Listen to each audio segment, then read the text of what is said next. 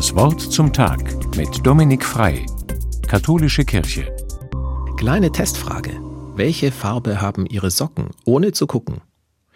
Ich bin über die Frage in einem Buch mit Wahrnehmungsübungen gestolpert.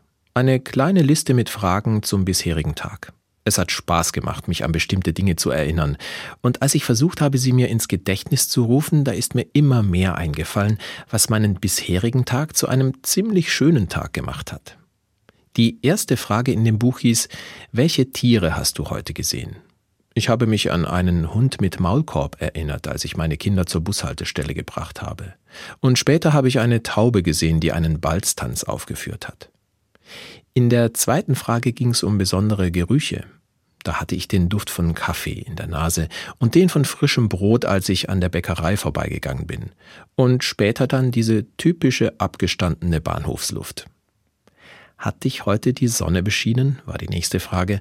Kurz bevor ich die Frage gelesen hatte, war ich noch auf dem Bahnsteig gestanden und bin extra ein Stück aus dem Schatten in die Sonne gerückt, und sie hat mir wunderbar den Rücken gewärmt. Hast du irgendwo Musik gehört? hieß es als nächstes. Und zu guter Letzt, wer hat dir heute zugelächelt? Auf den ersten Blick banale Fragen. Aber ich habe gemerkt, man muss sich Zeit nehmen, um sie beantworten zu können. Denn eigentlich rauscht das Leben meistens Vollgas an mir vorüber. Manches, oder besser gesagt fast alles, nehme ich gar nicht mehr wahr.